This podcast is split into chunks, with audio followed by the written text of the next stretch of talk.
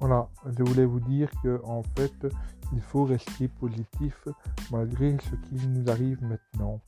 Parce que le cerveau est un émetteur-récepteur. Et en fait, quand on pense positif, on provoque le positif. Quand on pense négatif, on provoque le négatif.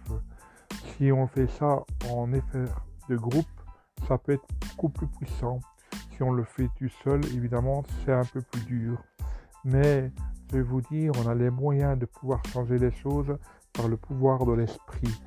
Il faut en fait y croire à fond pour pouvoir y arriver. Donc, euh, je vais vous dire honnêtement, nous pouvons tous ensemble changer la situation que l'on vit là maintenant en pensant très fort positif aux choses qui nous apportent du bien.